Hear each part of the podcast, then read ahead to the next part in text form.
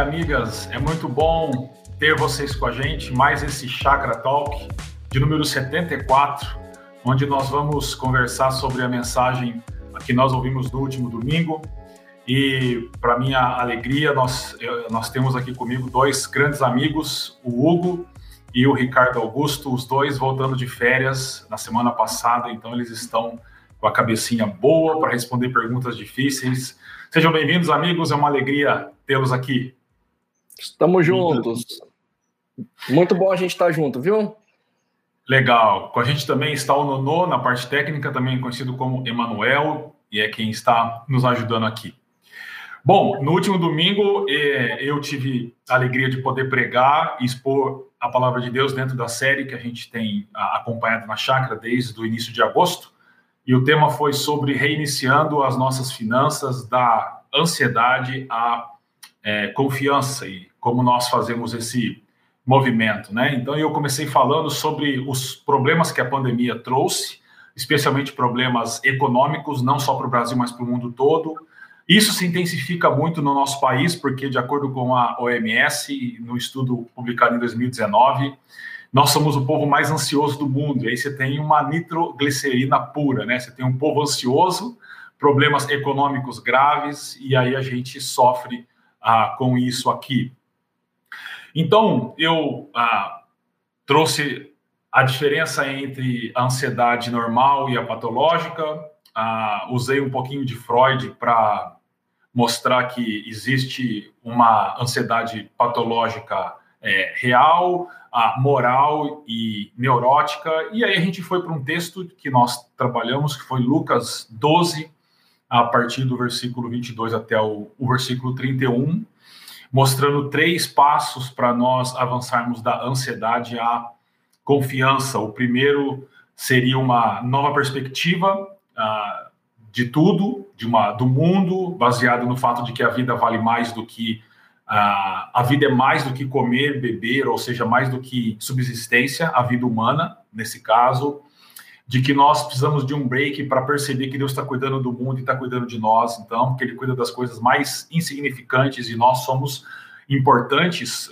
como humanidade, Deus cuida da gente, e que é inútil, a ansiedade é inútil, então a gente precisa mudar a nossa perspectiva. O segundo passo é uma confiança profunda no cuidado do Pai, nós precisamos confiar de que o Pai está cuidando da gente e nós precisamos ter a maturidade de entender que o Pai tem compromisso com o que nós precisamos e não com o que nós desejamos. Essa diferença é importante.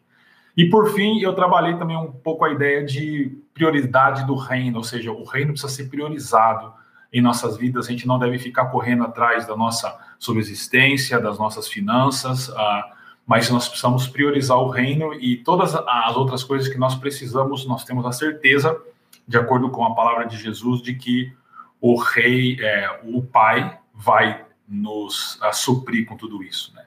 Eu queria então começar ouvindo vocês, queridos amigos, a respeito de assim, o que, que mais chamou a sua atenção, o que, que você ficou pensando sobre essa mensagem, destacar um ponto que você ficou pensando quando ouviu isso. Posso começar. É, enquanto eu te ouvia, Tiago, eu estava fazendo um suporte online, então eu te ouvi através do YouTube e do Facebook, né? É, me veio uma, uma lembrança na mente. No seu primeiro ponto, quando você fala de mudar de perspectiva, um dos acampamentos que eu estive pregando há tempos atrás, eu lembro de estar conversando com uma pessoa e o tema era ansiedade, né?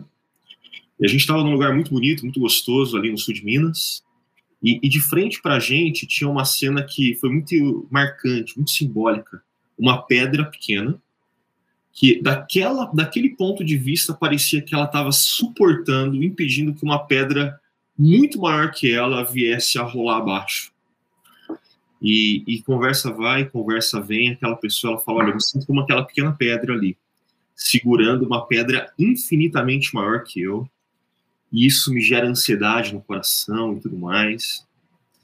E aí eu lembro que eu convidei ela, vamos dar uma volta e a gente mudando a perspectiva, indo em torno daquela pedra, ficou claro que não era aquela pedra pequena que segurava aquela grande pedra. Aquela grande pedra estava sendo sustentada por outras coisas. Né? E, e, eu lembro de conversar com ela e falar: olha, você precisa mudar sua perspectiva. Porque Deus está cuidando de você, Deus está sustentando você. Então, à medida que você começou o seu sermão, é, essa lembrança veio aí na memória. Muito legal essa ilustração. Se eu tivesse contado para mim ontem, antes até usava no sermão. e você, Hugo? Ah, no meu caso, ah, também foi a questão do cuidado com o pai. Ah, o, o, o, pai cuidando da gente, né? Quando você fala que o corvo ou os corvos no Antigo Testamento, para a cultura judaica, é, é um animal desprezível e Deus cuida. E também os lírios do campo, né? Ah, onde as flores, a gente olha, às, vezes a gente tem uma flor em casa que a gente cuida, etc. É, ela tem o seu tempo de vida muito curto e ela não faz nada, né? E, Deus está cuidando dela, Deus está dando a beleza dela, e de repente ela vai embora. E ela fala, e aí a parábola diz, né? Jesus diz, né? Quanto mais vocês, que são os filhos, é, são os filhos de Deus. E aí eu fiquei pensando ah, o que me chamou a atenção é essa questão da ansiedade, porque nós não confiamos em Deus.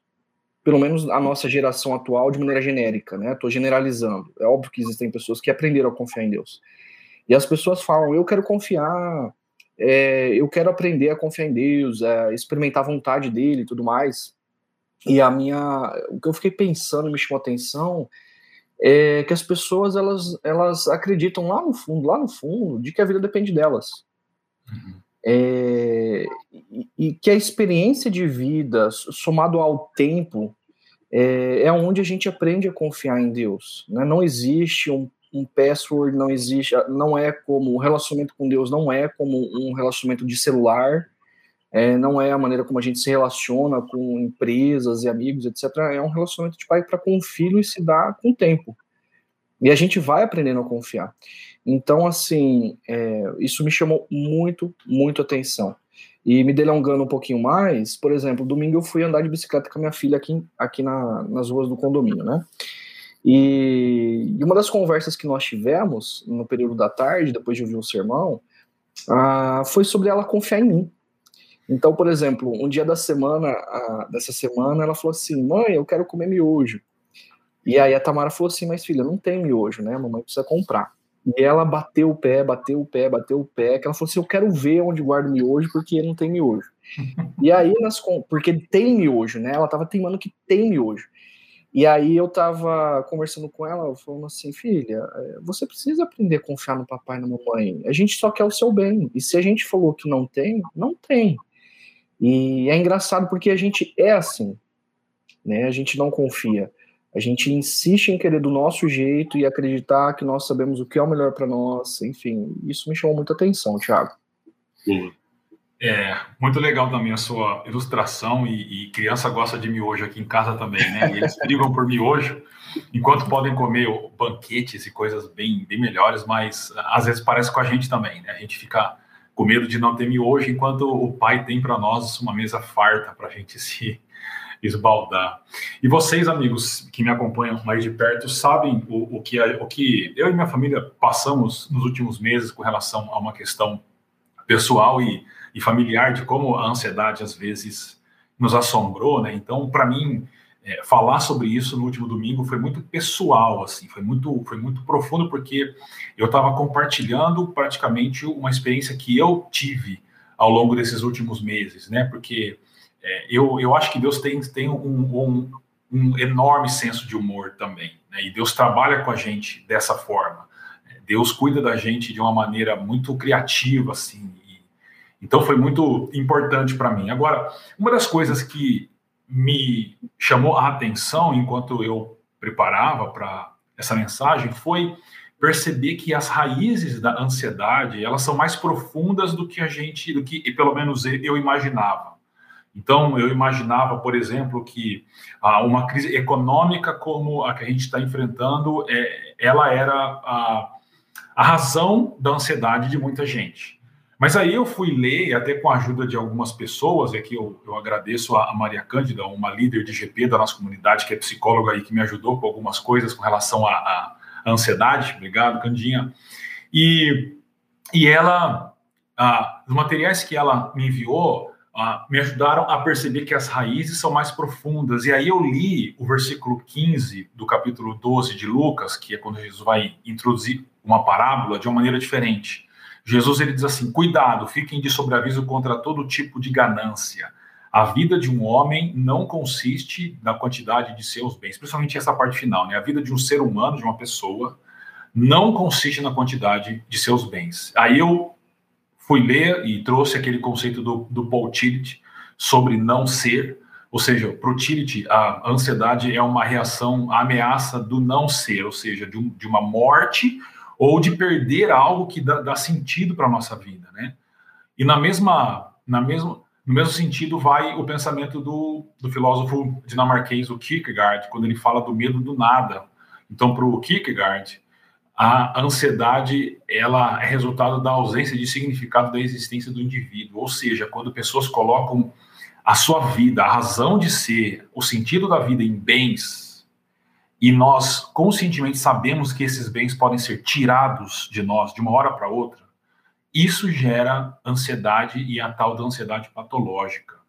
Então, isso foi muito interessante para mim, perceber essas raízes mais profundas. Mas eu queria ouvir de vocês, o que, que vocês pensam sobre isso, sobre essa questão dessas raízes mais profundas da ansiedade? Como essa pergunta é daquelas que você falou que é difícil, porque citou Tillich, Kierkegaard, eu vou deixar o Hugo, que teve um pouquinho mais de tempo de férias que eu, começar a responder. eu sou muito meu amigo, viu, Hugo? Eu te amo. É, de... Amigão você, hein, Ricardo? Obrigado. Ah, eu acredito, Thiago, pensando, ah, enquanto você estava pregando e, e, depois refletindo sobre isso, a questão do dessa ansiedade de nós basearmos a nossa vida em algo é, que não o Criador, isso, isso é fruto desde Gênesis 3, né? Então, quando nós olhamos para o grande reset que nós temos conversado e sobre a, a cosmovisão cristã, a, a existência, né, ela é baseada na, na presença de Deus. Deus criou cada célula do universo. Ele está antes de cada célula do universo. E toda a existência ela é baseada na presença de Deus. A partir de Gênesis 3, a identidade humana, se não é vivida é, com propósito, sentido e significado em Deus, ela é em qualquer outra coisa. E é por isso que, isso, que, que nós temos essa ansiedade. É óbvio que no momento histórico que a gente está vivendo, essa ansiedade ela se tornou muito mais patológica por conta da tecnologia, por conta da própria propaganda, marketing, do consumismo, né? Ah, porque isso potencializou talvez o sentido e significado da nossa existência com obter coisas e bens materiais, e a gente é 24 horas bombardeado por isso. É, eu acredito que esse não ser, quando vem uma crise econômica, a perda de um emprego e você não poder comprar mais aquele vinho, não poder fazer mais aquela viagem, não poder é, dar determinadas coisas para os seus filhos, ter que mudar de casa, mudar o padrão de vida, né? Que socialmente falando, você dá alguns passos para trás. Muitas pessoas elas é, tiveram sim uma ansiedade patológica, mas lá no fundo, lá no fundo, é porque a vida dela estava baseada em, em, ter, em obter coisas, em ter um status e etc. Não que seja errado ter isso, né? Como você bem colocou. É, mas a existência, a identidade, o sentido e significado tava, estava baseado nisso. Então fica a minha colaboração. Legal, muito legal. Augusto, agora, agora com você, não tem jeito não. Não tem como escapar, né? Vou tentar dar meus dois centavos de contribuição aqui. É, eu gostei muito do movimento que você fez, Thiago, de dar esse passo para trás para olhar as raízes, né?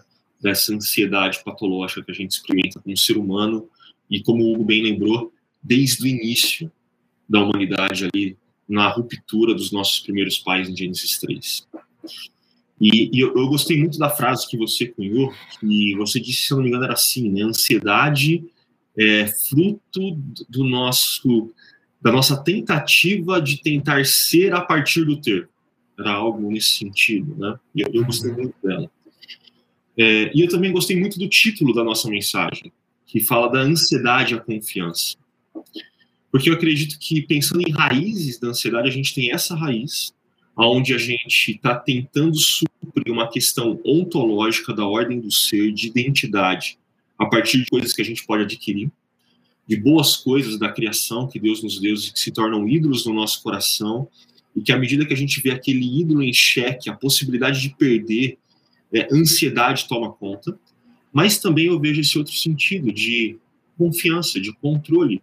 À medida que a gente vê a possibilidade de um controle sobre algo que é extremamente importante para a gente ser ameaçado, como você deu um exemplo de ah, o trabalho é importante porque isso traz sustento e subsídio para minha família, isso está ameaçado, é, eu experimento de uma ansiedade, né?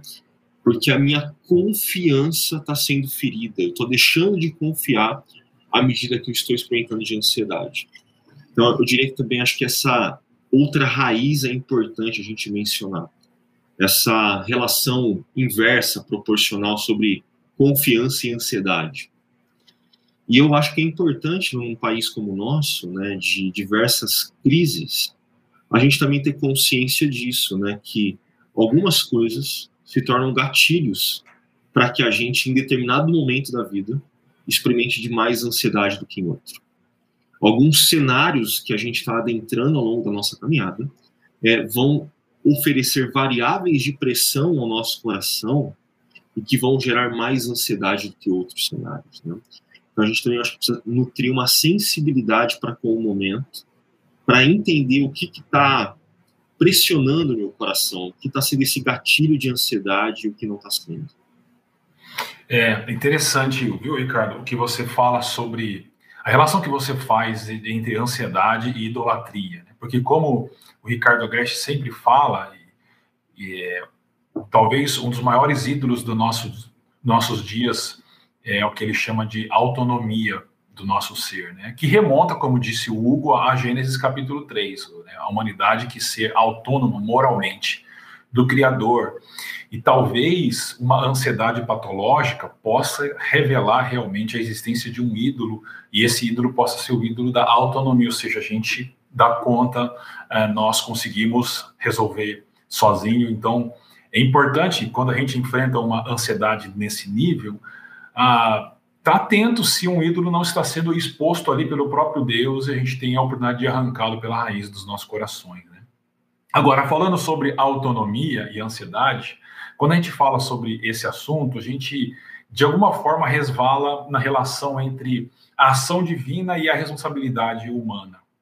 E, e, o texto de Lucas 12, a partir do versículo 22, ele é precedido por uma parábola que Jesus conta de um, de um agricultor que plantou e teve o sucesso, né? Ele prosperou porque a sua terra deu muitos frutos. E como já disse o Hugo, não tem problema nenhum em você se preparar, trabalhar duro e ter frutos disso. Isso não tem problema nenhum. O problema, de acordo com a parábola que Jesus conta, é que aquele homem coloca o seu coração naquela, naquela colheita que ele fez e que ele guardou no, em novos é, é, galpões, né, novos celeiros maiores que ele fez, e aí ele disse: Agora come, bebe, se alegra, minha alma, porque você tem bens para a vida toda, ou seja, minha vida passa a depender disso. Né?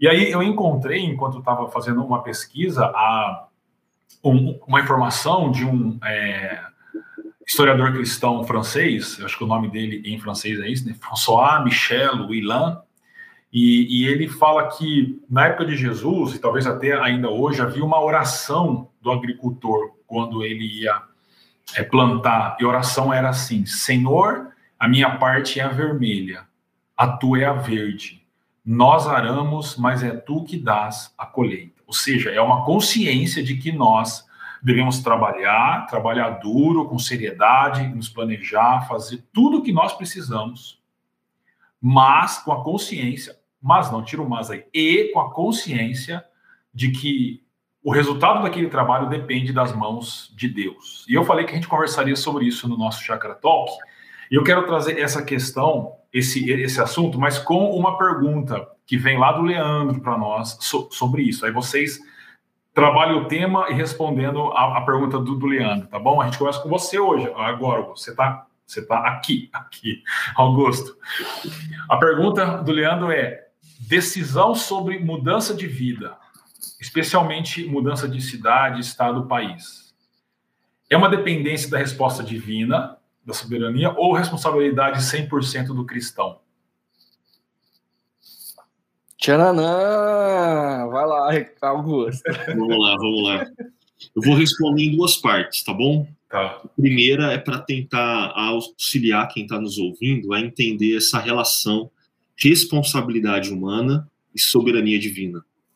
Porque na nossa mente moderna, né, e, e desde aí de Aristóteles, a gente gosta de encaixar as coisas, inclusive as questões filosóficas, de forma milimétrica, elas têm que estar perfeitamente encaixadas. Isso na teologia bíblica às vezes não acontece, né? A gente está lidando com imagens, imagens que são amplas e ricas e que nutrem a nossa vida. E uma imagem que é, não está nas escrituras, mas que eu, eu tomo a liberdade para lidar com essa questão, é da nossa caminhada normal, né? A gente, para caminhar bem, a gente caminha com duas pernas: responsabilidade humana e soberania de Deus. Porque se a gente remove alguma dessas pernas, a gente vai ter problema.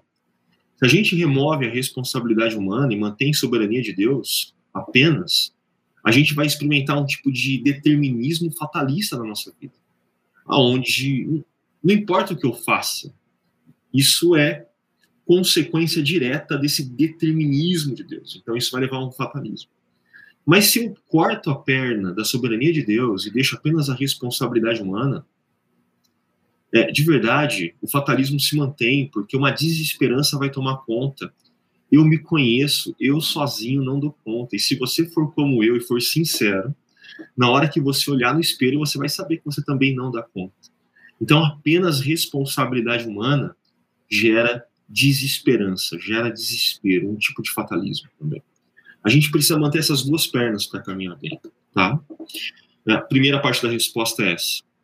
A segunda parte da resposta, consciente de que essas duas coisas elas são necessárias em conjunto, né, o que na chácara a gente chama de cocriação, eu diria que você precisa, é, para tomar uma boa decisão acerca de, por exemplo, mudança de país, é, ter clareza de quais são os princípios, quais são os parâmetros que Deus já deu para você tomar a decisão.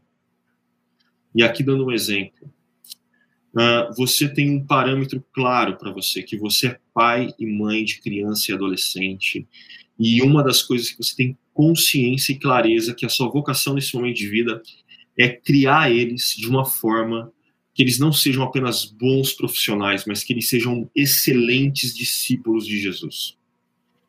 E você sabe que para isso acontecer, eles precisam de vida em comunidade, eles precisam de amigos cristãos para caminhar junto. E aí, na hora de você tomar uma decisão para mudar, você esquece desse parâmetro e você apenas vai pensar nas cifras a mais que você ganha. Problema. Você está usando da sua responsabilidade humana, desconectada daquilo que Deus já deu a partir da sua soberania, para que a gente agisse, agisse em cocriação com Ele. Né? Seria essa a minha segunda parte da resposta para tentar elucidar um pouquinho muito legal. Hugo? Um, eu gosto muito desse assunto e eu percebo que, assim, a, a igreja evangélica brasileira, ela foi altamente influenciada uh, pela teologia sistemática. E a teologia sistemática, ela vai tentar sistematizar de maneira lógica, racional, alguns temas da Bíblia. Então, por exemplo, a soberania. E ela, não estou dizendo que a gente tem que jogar fora a teologia sistemática de maneira alguma. Só que ela perde de vista ah, que as escrituras elas são um desde, desdobramento histórico. Então, é, a, a, nossa teologia ela é fruto de um Deus que está agindo e se revelando na história. Aí a gente, no século XX, século XXI, a gente pega a teologia sistemática e acredita que assim a gente pode pegar temas uh, e colocar Deus numa caixinha e a gente se esquece de que Deus ele continua agindo ainda por meio da história, tanto na história macro quanto nas nossas histórias pessoais. E a teologia bíblica ela vai nos ajudar dessa forma. E aí o que, que eu quero dizer com isso? Que às vezes a gente precisa compreender que quando a gente fala sobre soberania, a gente está falando de um tema ao longo da Bíblia, mas sem perceber muitas vezes que é, essa soberania ela vai se desdobrando ao longo do dia a dia do povo de Deus. Eles também não tinham a Bíblia ou essa história do que Deus está fazendo de maneira tão clara. Eles estavam vivendo no dia a dia. E nós também não temos ah, no, acerca da nossa vida pessoal. A revelação já nos foi dada em relação às Escrituras. Mas o desdobramento da nossa vida para com Deus, ela ainda está acontecendo. Então, a soberania divina, a gente precisa perceber ah, que Deus está conduzindo a nossa história. E a gente precisa confiar nele, né? É, então, como o Ricardo Augusto falou, são as duas coisas, não é apenas a soberania ou apenas a responsabilidade humana. São as duas coisas que estão acontecendo na história. E a história está se desdobrando ainda, né? Porque a, a, a, ela não se encerrou, Cristo não veio pela segunda vez, ponto. Então, para ajudar o nosso ouvinte ou quem está assistindo, tenha em mente, a soberania divina não é algo meramente teórico. A soberania divina ela é algo prático que está se desdobrando nas nossas vidas ainda hoje. É por isso que a gente ora. Por isso que a gente busca compreender a vontade de Deus numa mudança de emprego, mudança de cidade, mudança de país, de estado, enfim. E aí, de maneira prática, ok? Ah, duas pessoas que eu acompanho da nossa comunidade, uma delas ah, ela é advogada, é, essa pessoa ela tem um cargo na empresa ou tinha um cargo na empresa onde ela trabalha e ela depois de alguns anos ela passou num concurso público ela foi chamada de um concurso público que ela havia prestado e estava na fila de espera e ela teria que mudar de cidade de estado e ela teria que assim para voltar para a região dela aqui a região de Campinas ela deveria esperar cinco anos e aí ela orou ela, ela, a gente conversou, ela conversou com um grupo pequeno. E aí, o que, que a gente faz? Né? Responsabilidade humana ou é soberania divina? Não, são as duas coisas, porque a história dessa pessoa, ela ainda está em desdobramento, e Deus está conduzindo a história dessa família e dessa pessoa. E ela compreendendo que Deus é aquele que deve guiá-la, ela falou assim: bom, ah, quais são algumas das coisas que é, são importantes na minha vida? A comunidade cristã, tá próximo da minha família. É, isso são preferências pessoais. E aí ela colocou isso diante de Deus, ela orou e falou: Deus, uh, eu preciso conversar no meu emprego. Eu não vou simplesmente é, pedir demissão e me lançar para esse projeto. Então, que o Senhor responda por meio é, uh, dessa conversa com a empresa. Ela conversou com o superior dela e o superior dela falou assim: não, de jeito nenhum e ela ganhou uh, uma promoção, essa pessoa. E ela compreendeu uh, que diante daquilo que ela colocou, diante de Deus, eh, das orações, das orações do grupo pequeno dela, Deus estava orientando ela a permanecer em Campinas e permanecer na empresa. E ela abriu mão do concurso público que ela havia feito. Então, é, nós cremos pela fé que Deus está conduzindo dessa forma. E um outro exemplo, rapidamente, é, um casal também, uma família da nossa igreja, eles já tiveram experiência no exterior, é, na Inglaterra, de maneira mais específica. E aí ele falou, a, a, pessoa, né, o marido falou assim, Hugo, eu tenho um desejo, eu não sei porquê, gigantesco de morar no Canadá. Eu falei, ah, cara, é, você precisa sondar suas motivações. Você tá fugindo do Brasil, do momento que a gente tá vivendo, o que que é? Aí ele falou assim, não, cara, eu tenho esse desejo. Eu falei assim, então, o seguinte, não tome nenhuma decisão abrupta, e a gente vai então orar, né? Porque Deus vai conduzir de maneira simples, de maneira fluida. Ele vai colocar as oportunidades diante de você, já que suas motivações são as motivações corretas, não é ganância, não tá fugindo, não é nada disso. E aí a gente orou, oramos alguns meses e a esposa dele viu uma oportunidade de um trabalho onde a empresa falava assim, na área dela, onde a empresa falava assim, é, trabalho em qualquer lugar do mundo. E ela foi ver, né, a, a, aquilo lá. E ela descobriu que a empresa ela tem uma oportunidade no Canadá. E aí ela foi, entrou em contato, falou do desejo dela, tudo mais. Resumindo a história, encurtando a história, tudo, tudo, tudo, tudo tá fluindo. É, visto, etc. Então, assim, de repente, um desejo do qual estava no coração dele com a motivação, uma motivação sincera, honesta, foi colocado diante de Deus e Deus fez fluir todas as coisas. Não foi algo que ele ficou tentando, eu vou fazer, eu vou determinar que vai dar certo e etc. Não. As coisas foram fluindo é, diante de oração e diante de uma honestidade diante de Deus. E Deus está conduzindo a história dessa família dessa maneira. Legal, muito legal. Eu só acrescentaria que ah, quando a gente pensa sobre responsabilidade humana e ação divina, a gente tenta fazer uma conta, né? Ah, deve ser 50%, 50%, 60%, 40%, 70%, 30%. Mas eu diria que é 100%, 100%. Igual Jesus é totalmente homem, totalmente Deus, totalmente ser humano e Deus, ah, também é totalmente é, a ação divina e totalmente responsabilidade humana. Não dá para fazer essa matemática nessa relação, porque não é algo muito simples. E eu sempre lembro da célebre frase do Martim Lutero, que em homenagem ao nosso querido amigo André, que ele dizia assim: ore como se tudo dependesse de Deus e trabalhe como se tudo dependesse de você. Essa frase é muito elucidativa para mim. Então, é, só mais um passinho aqui para responder a pergunta do Leandro. Obrigado, Leandro, pela pergunta. É, e avançando para o último passagem, eu diria o seguinte, é, Leandro: você deve ser guiado pela prioridade do reino, ou seja, o reino deve ser prioridade em tudo, inclusive nas decisões que nós devemos tomar. E você deve fazer isso, como bem disse Hugo, em oração. Então, uma mudança de cidade, estado ou país deve ser motivada ah, pelo reino, priorizando o reino, aquilo que o Augusto falou também. E é, em oração, e essa é uma experiência muito real, muito concreta, né, que o compartilhou dessa família que está indo para o Canadá.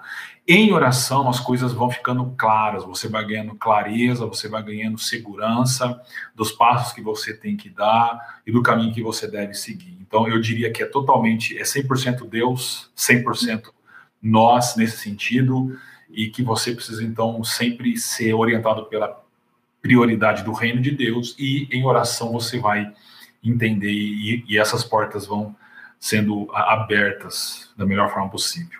Só lançar uma citação aqui nesse sentido. Eu gosto muito quando Dallas Willard fala que oração é uma conversa com Deus acerca daquilo que a gente está fazendo junto.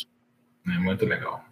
Né? Então a gente toma essas decisões em oração que a gente está fazendo junto. Responsabilidade humana e soberania de Deus. É. Qual livro que ele cita isso? Você lembra, Augusto? Conspiração Divina. Conspiração Divina. Eu tenho esse livro. Ótimo. Uma, uma ótima dica aí. Principalmente pela Thomas Nelson. É, muito bom esse livro. Realmente é muito bom mesmo. O Sermão do Monte dele, a, a interpretação é revolucionária. Muito legal. Bom, nós temos mais algumas perguntas para responder aqui e eu vou deixar para os meus amigos universitários também, tá bom? Então a primeira pergunta vem do Guilherme. E o Guilherme ele faz a seguinte pergunta para nós. É uma preocupação pastoral aqui e missional. Muito interessante a pergunta do Guilherme. Ele diz assim: O que posso fazer pelas pessoas que sofrem com ansiedade, mas estão fora da igreja? O que eu posso fazer pelas pessoas que sofrem com ansiedade, que a gente, assim, a gente subentende a ansiedade patológica, mas estão fora da igreja? Hugo, como você aconselharia o Guilherme? Legal.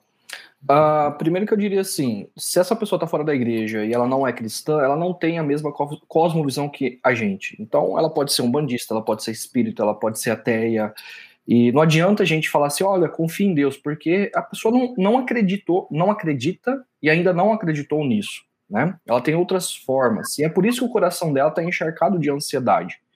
A minha fala, a minha resposta seria uh, duas. Uma uh, duas dicas, né? Uh, dessa resposta. Primeiro, oração. Ora por essa pessoa, porque a pergunta que a gente deve fazer para Deus é: Deus, o que o Senhor está fazendo na vida dessa pessoa? Uhum. Uh, porque às vezes essa pessoa, Deus está trabalhando na vida dessa pessoa, nós acreditamos que Deus está trabalhando antes de nós chegarmos, Deus ama essa pessoa, uh, mas às vezes ainda não é o momento, claro, dessa pessoa se render a Jesus. E pode ser que a ansiedade seja, inclusive, uma ferramenta de Deus para a pessoa compreender lá na frente de que aquilo no qual ela tanto confiava, seja o dinheiro, seja a família, status, identidade, os bens materiais, é um falso Deus. E ela lá na frente vai ser convencida ah, de que aquilo é, que tanto prometia segurança, que tanto prometia tranquilidade, conforto, não vai dar para ela. Então, a primeira oração é fale com Deus sobre essa pessoa, pergunte o que Deus está fazendo na vida dela. E a segunda questão, esteja próximo, porque a pessoa, como um cristão, na maneira como um cristão reagir à crise econômica que a gente está vivendo, re, lidar com as finanças, a maneira como o cristão se portar diante dessa realidade, diante de uma doença, diante de um desemprego, é testemunho. Então, a nossa vida próximo dessas pessoas que não creem, é, não se renderam a Jesus, não entregaram completamente, não confiam no Pai, a maneira como nós vivemos ao lado dessas pessoas será um testemunho vivo. Então, elas perceberão que a gente confia mesmo diante do desemprego, diante da perda uh, de bens, diante da, uh, de uma doença. E, gente, e essas pessoas vão falar assim: nossa, mas como que você faz como que você vive dessa forma? Como que você consegue? E aí é o momento oportuno, então, da gente testemunhar com as nossas palavras aquilo que a gente crê, com humildade, porque a gente sabe que a pessoa crê de uma forma diferente, mas a, ainda assim testemunhar com clareza, sem vergonha, sem termos vergonha, sem termos, sem sermos ah, beligerantes, né, briguentos, ah, moralistas. Ah, dessa forma fica aí então a minha dica do que pode ser feito por essas pessoas. Muito legal. Augusto? É, primeiro que guardem com carinho o que o Hugo disse, porque uhum. é, é prático e a gente precisa exercitar isso no dia a dia. Mas nessa mesma pegada que o Hugo foi, é, eu convido vocês a lembrar do começo da conversa desse podcast, onde a gente falou que a ansiedade tem a ver com esse não ser e que a gente tenta suprir ele com ter. Se as pessoas precisam descobrir quem são, e se todos nós somos criados à imagem e semelhança de Deus, o que pessoas que ainda não entenderam isso, o que elas mais precisam ouvir é acerca do Evangelho. É a boa notícia do que Jesus fez na cruz e da sua ressurreição ao terceiro dia. E, e eu acho que nós, como discípulos de Jesus, a gente precisa ganhar coragem, tomar coragem para falar do Evangelho. E aprender, inclusive, a, independente do assunto, independente do tema, anunciar o Evangelho. Não enfiando goela abaixo, com graça, com amor, com inteligência. E, e quando a gente está falando de pessoas com ansiedade, a gente precisa aprender a fazer isso. A gente precisa aprender a anunciar para elas que Jesus está convidando elas a descansar nele. Né? É, essa é, para mim, o mais importante. Mas uma segunda parte que eu diria é que não é apenas para quem não está em igreja, mas inclusive para quem está dentro da igreja. Eu acho que muitas vezes essa ansiedade que se tornou patológica em nós, ela criou tantas raízes, não apenas no nosso coração, mas na maneira da gente lidar com a vida, que a gente vai precisar é, de um auxílio profissional nesse sentido, né? Seja terapêutico, inclusive medicamentoso. E aí, é, ajudar a pessoa a reconhecer que precisa de um bom profissional nessa área, é, às vezes é importante também. Muito bom. Eu é, assino embaixo, concordo que nós precisamos começar orando por essa pessoa, que nós precisamos é, revelar as raízes da ansiedade que essa pessoa para que ela perceba onde estão as raízes da ansiedade dela e estão nessa sede de ser, de ser humano plenamente, isso só através do evangelho, a gente deve então compartilhar do evangelho. Eu só acrescentaria que nós precisamos é, nos relacionar com essas pessoas não como terapeutas, mas como amigos delas, de verdade. Que possamos, que, que, que tem, a gente deve ter né, uma relação de verdade com essas pessoas, é, sermos, é, é, termos empatia por elas, para sentir a dor que elas estão sentindo, porque muitas pessoas não conseguem entender o que é passar por esse tipo de ansiedade, e é muito difícil. É, e eu acho que isso vai trazer solidez à oração, a, a conversas mais profundas, ao compartilhar do evangelho e assim por diante. Mais uma vez, obrigado, viu, Guilherme, pela pergunta. E aí as, as dicas estão aí. Bom, vamos avançar para a nossa penúltima pergunta, que o nosso tempo está andando, e essa pergunta vem da Cecília de Paula. E a pergunta é a, é a seguinte: queria saber como é que a gente pode ter certeza se a gente confia nas riquezas ou em Deus? Pergunta bem pragmática, né? Como é que a gente pode ter certeza se a gente está confiando nos nossos bens ou em Deus? O que, que vocês acham, meus amigos? Uhum, eu já que o Ricardo Augusto ele empurrou para mim, agora essa eu empurro para ele. é, vamos lá, vamos lá. É, eu diria que vai existir momentos na vida onde é mais fácil a gente perceber isso e momentos que é mais difícil perceber isso. Então, por conta disso, é, eu não diria que o, o mais importante é a gente ficar nessa, num frenesi, tentando discernir se a gente está confiando nas riquezas ou não, nesses diferentes momentos da vida. Eu acho que o mais importante é a gente lidar diariamente com exercícios ao nosso coração para mostrar para ele aonde está a nossa confiança. Então, eu diria que, por exemplo, a nossa contribuição financeira mensal, que nós chamamos de dízimo, é uma dessas formas da gente lembrar o nosso coração todo final de mês ou começo de mês, dependendo de onde está o seu recebimento, que a nossa confiança não está no sustento que a gente ganha, mas está no Deus que a gente serve. Eu diria que generosidade é um outro meio para isso, porque à medida que a gente usa o que Deus nos dá, não apenas para o nosso próprio sustento, mas para abençoar outros, a gente está de novo mostrando para o nosso coração aonde a nossa confiança está. E esses exercícios repetidas vezes ao longo da nossa jornada, na mesma direção em obediência, é, vão consolidando uma confiança em Deus e não no dinheiro.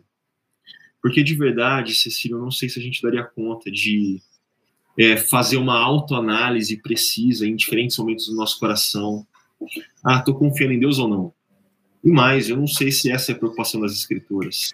Acho que a preocupação das Escrituras é não apenas fazer a gente perceber, mas é nos levar a confiar em Deus. E acrescentando ao que o Ricardo Augusto está falando, eu volto a repetir que as, as nossas vidas elas são desdobramentos históricos. Então, por exemplo, uma coisa é quando a gente é jovem, solteiro, outra coisa é quando a gente é casado, depois é quando tem filhos, uma coisa é quando a gente tem 30 anos, 40 anos, outra, outra, outra coisa é quando a gente tem 60 anos, tá na aposentadoria, 70 anos. Por que, que eu quero dizer isso? Ah, cada ser humano tem uma história e a gente não pode se comparar. E dentro dessa história, a nossa vida e a nossa confiança em Deus está se desdobrando. Às vezes, quando a gente tá, é solteiro ou recém-casado, a gente confia em Deus é, com a maior tranquilidade do mundo. Ah, se eu perder um emprego, alguma coisa, assim, Deus está cuidando. Aí, de repente, a gente começa a ter filhos, a gente ganha um, um, uma posição no trabalho onde é, temos uma maior responsabilidade, e aí a gente começa a ter uma vida um pouco mais estável e com uma qualidade né, material maior. Ah, e aí a gente começa a ter conforto. E como que a gente sabe se a gente confia em Deus? Por exemplo, os nossos medos. O que a gente tem medo de perder? Algumas pessoas, diante de, da doença, diante da velhice, têm medo. E se você perder, ah, por exemplo, para o Covid, ah, alguém teve Covid e perdeu ah, toda aquela potência física, ficou com sequelas e você não tem mais aquela poten potencialidade, aquele vigor que tinha antes, ah, você vai continuar amando a Deus? Você vai continuar confiando nele? E se diante ah, de uma doença vier a morte de alguém, você ainda vai continuar confiando e amando em Deus? E se diante ah, de um desemprego, diante eh, de um da perda de bens materiais, você vai continuar amando e confiando em Deus? Eu acho que os nossos medos, além do que o Ricardo Augusto já colocou, do exercício da generosidade, do exercício do dízimo, que é uma prática, né? Ah, mas a questão da sondagem do coração diante de momentos diferentes da vida. por exemplo, e, se minha filha ah, ela ficar doente? Eu vou continuar confiando em Deus ou eu vou me agarrar em recursos financeiros, vou me agarrar na medicina e etc. Porque são momentos diferentes da vida, em situações diferentes da vida, que revelam se o nosso coração confia ou não. Como o Ricardo Augusto falou, não tem como saber 100% ou não, né? Preto no branco. Mas, diante de situações da vida e os medos que nós temos, de perdas que nós temos, revelam se de fato a gente confia em Deus ou em não, ou nas nossas riquezas, ou em Deus, como foi perguntado por você, Cecília. E com certeza é a pergunta de outras pessoas. É, essa é uma questão muito interessante e desafiadora. Né? Eu me lembrei aqui do Salmo 73, o Salmo de Asaf, que ele começa dizendo: Certamente Deus é bom para Israel. Aí ele conta da experiência dele de ver os maus prosperando, dando tudo certo, e ele ah, não, não acontecendo aquilo que ele queria. Né? E ele entra numa crise brava ali. Mas a conclusão, para mim, o centro do salmo, o, o mais importante do salmo é quando ele, ele reconhece que Deus é o que ele tem de mais precioso nos céus e na terra. Não existe nada mais precioso do que Deus. E eu acho que quando a gente tem, e eu, eu penso que quando a gente tem essa consciência de que Deus é tudo que a gente tem e precisa, é, é uma evidência muito clara de que a nossa, a nossa confiança não está nas, nos nossos bens, mas em Deus. Então, é, uma coisa que eu passei durante um tempo foi, e eu até compartilhei isso na mensagem, a dificuldade que a gente tem às vezes de confiar em Deus, como disse o Hugo. Então, se Deus é o bem mais precioso que nós temos, nós podemos confiar em Deus de verdade, mas, mas é uma confiança não, não teórica, é uma confiança muito real e muito pessoal e que ela gera liberdade. Você se sente livre você, é, um, é um peso que é tirado da, dos seus ombros, porque você confia no Pai. Então, é essa confiança fruto da preciosidade de Deus para nós. E, e só mais uma segunda coisa que eu diria, relacionado de, de certa forma com aquilo que o, que o Augusto disse, é contentamento. Porque se a gente confia em Deus, nós somos gratos ou nós nos, nos damos por satisfeitos com aquilo que o Pai tem nos dado. Né? Uma coisa que eu fiquei pensando também, e aí eu até levei para a mensagem, foi o fato de que o Pai tem compromisso com o que nós precisamos e não com o que nós desejamos. Então, eu acho que uma evidência muito clara do fato da gente confiar em Deus e não nos nossos bens é um espírito de contentamento com aquilo que temos recebido do Pai através dos nossos trabalhos, de tudo aquilo que a gente faz. Né? Então, está a resposta à pergunta da Cecília. Vamos para a última, então, que o nosso tempo está correndo. A última é do João Pedro. E vamos pontuar, ser um pouquinho mais rápido, para dar tempo da gente dar os, os, as últimas palavras, tá bom? O João Pedro pergunta assim: quando se afirma que nossa prioridade não é nosso sustento, mas o reino? A pergunta dele é: o que significa priorizar o reino? O que é o reino que vocês tanto falam? Ah, ô Augusto, vamos fazer um acordo aqui. Agora é o Tiago que tem que responder essa pergunta. Gostei da ideia, Hugo. Muito bom. Tiago, é contigo. Então eu vou dar uma perspectiva bíblica e depois vocês respondem com o resto, tá bom? Vai lá. Bom, biblicamente falando, João Pedro, obrigado pela sua pergunta. E uma falha na minha pregação de domingo, eu precisava ter explicado isso, e obrigado pela oportunidade de corrigir. É, o reino de Deus, a gente precisa pelo menos aqui em, em, quatro passos que eu coloquei para entender o reino. Primeiro, no ato da criação. Então, quando Deus cria, Gênesis 1 e 2, a gente não tem que ler apenas ali ah, Deus criando é, as coisas, Sol, Lua, a humanidade, mas Deus está criando o seu reino. Deus tem um reino cósmico que Deus é, criou. E por que a gente chama de reino? Porque Deus reina, governa diretamente esse cosmo, né, esse reino cósmico. Então, Deus criou o seu próprio reino.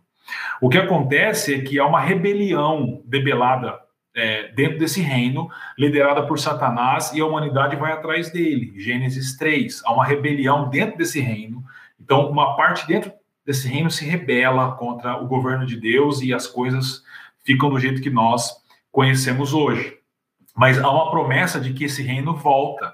E o texto mais importante do Antigo Testamento para falar sobre o reino de Deus é Daniel capítulo 2. Você pode ler lá que você vai ver, principalmente na segunda parte desse capítulo. É uma, é uma visão que Daniel tem de que o reino de Deus, ali é a imagem de uma pedra que se solta sem ajuda de mãos humanas, vem rolando e vai crescendo bastante, e ela vai triturando todos os outros reinos humanos. Esse reino vem com Jesus, por isso que a pregação de Jesus é o reino chegou. Né? Só que o reino chegou, mas ainda não, é a linguagem teológica disso. Por quê? Porque, por exemplo, em Lucas 17, 20, Jesus vai dizer que o reino está dentro de nós.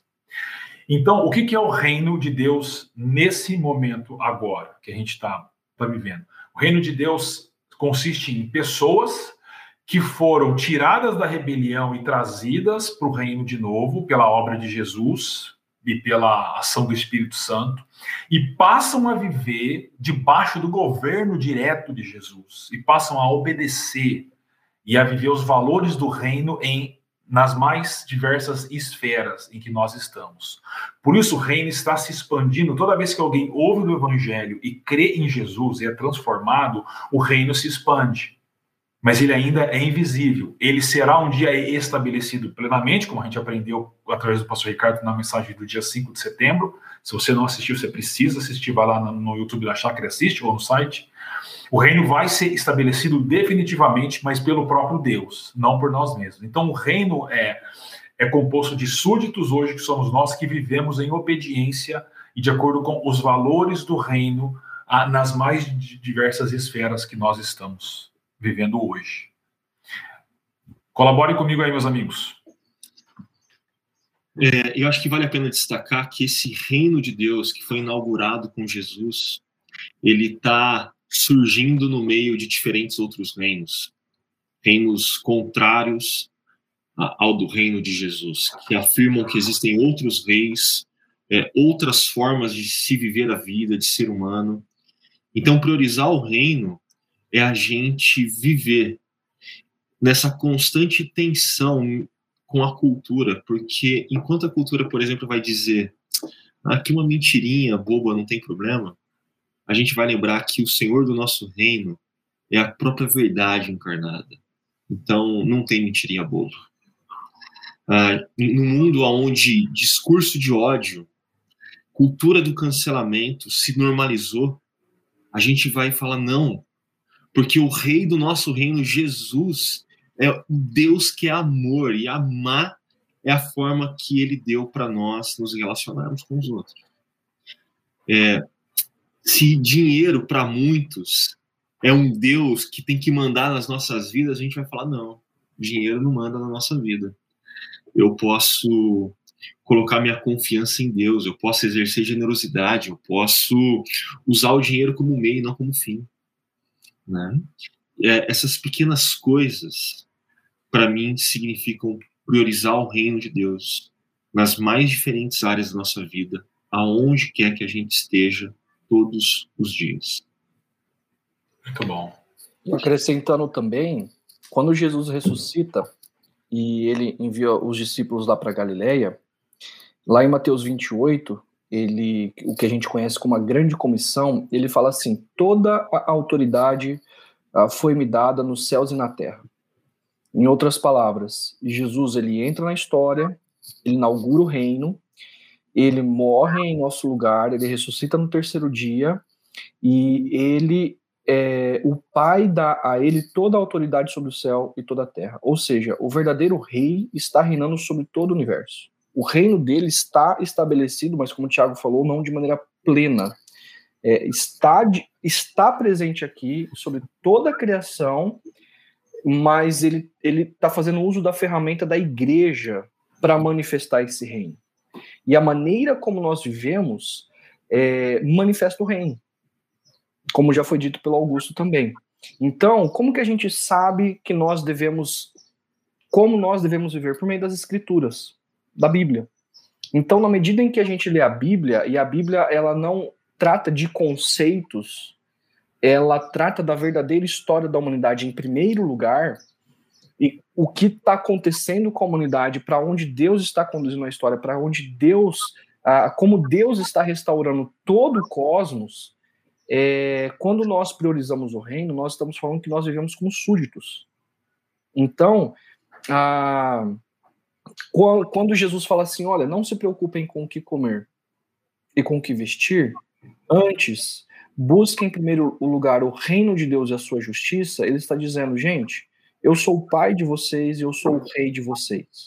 Eu sou aquele que está sustentando todo o universo. Os corvos são ínfimos, as, as plantas são inferiores a vocês e eu estou cuidando dos dois. Quanto mais de vocês que são meus súditos, quanto mais de vocês que são meus filhos.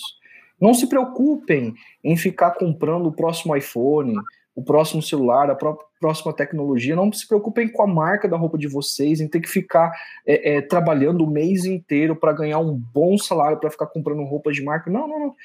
Tudo isso eu vou dar para vocês. Antes, procurem trabalhar a partir, exercer a vocação de vocês como pai, como mãe, como profissional, como cidadão brasileiro, é, a partir do reino, a partir dos princípios e valores do reino, e aonde esse rei está chamando vocês para viverem como súditos, para manifestarem um reino.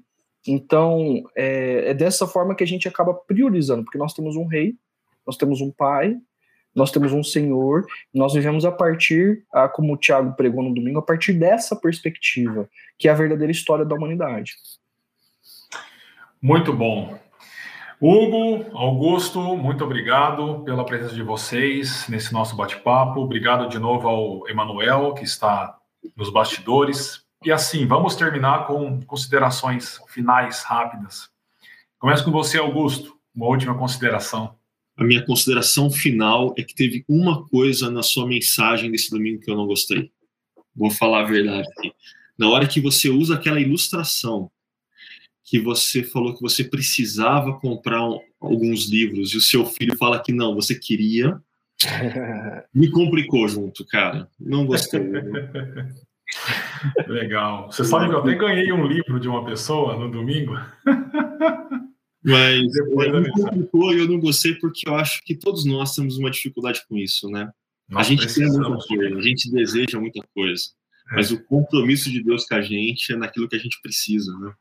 É verdade. Muito bom. Então, apesar de você ter me complicado, não ter gostado, a gente precisa guardar isso. O compromisso de Deus não é com os nossos desejos, não é com os livros que eu quero comprar na conferência CTP que começa logo mais, mas é com o que nós precisamos. Verdade. Difícil realidade, mas é a verdade. Hugo? A, a minha consideração final é, é, é pastoral e é uma é, é um incentivo uh, de, de um discipulado sincero. Se você está ansioso, não é como o Tiago brincou no domingo, porque vai pregar, você vai apresentar um relatório, você vai fazer um vestibular, né? Ah, com a tese que você precisa apresentar, se não é uma ansiedade natural, mas é uma ansiedade exacerbada que consome seus pensamentos, que não deixa você dormir, que eu quero te incentivar, honestamente. Coloca isso diante de Deus. Sonda o seu coração. E se você perceber que é falta de confiança em Deus, se arrependa, tá? É, você está confiando no exercício, nas forças das suas próprias mãos, como se você fosse ser o seu salvador, e se aquilo que você quer conquistar fosse resolver a sua vida, fosse te dar uma grande satisfação, eu quero te convidar. Entrega isso na mão de Deus, confia nele, tá? Busque o reino, é, arrependa-se e, e, e, exerça a confiança no dia a dia. E eu não estou dizendo isso só para você, eu estou dizendo isso para mim também, tá? Porque como a gente colocou, o Ricardo Augusto acabou de brincar, nós temos essas questões do nosso dia a dia. Existe uma cultura que está nos incentivando a não é, a buscar Deus e o reino em primeiro lugar, né? E é verdade. E a gente precisa aprender a confiar que o nosso Pai está tá cuidando de nós e suprindo cada necessidade que nós ah, temos, tá bom? Essa é a minha consideração final. Legal, legal. Bom, enquanto eu é, me preparava, me preparava para pregar, uma frase muito comum hoje, nos dias de hoje, que é, que é quase uma gíria entre o pessoal mais novo ficou batendo aqui na minha cabeça. Eu não usei nas mensagens, porque eu fiquei com medo de usar, mas eu comentava com os meus meninos e, e virou uma frase é, é, comum da nossa linguagem aqui dentro de casa, que é a seguinte: o pai tá on. Você já ouviu falar sobre isso? o pai tá on significa que o pai tá ligado, o pai sabe o que está acontecendo, o pai está cuidando de nós. Então, a minha consideração final é para que você pense sobre isso e descanse no fato de que o pai tá on, que significa o pai está cuidando da gente. E olha, poucas coisas são tão libertadoras quanto viver e experimentar esse cuidado do Pai sobre as nossas vidas. Isso é muito transformador e eu desejo isso para você do fundo do meu coração. Mais uma vez, obrigado e eu quero agradecer aqueles que enviaram perguntas para nós e convidar você que no próximo domingo a gente tem uma segunda parte dessa mensagem sobre reiniciando as nossas finanças. Nós vamos falar é, como avançarmos a, da ganância à generosidade, como o Augusto já é, tocou aqui nesse tema também, e você é o nosso convidado. A gente tem encontro às 9, às 11 e às 19 horas. E depois mande suas perguntas para a gente conversar aqui no Chakra Talk da próxima semana. Valeu, queridos, um abraço, Deus abençoe vocês. Tchau, tchau.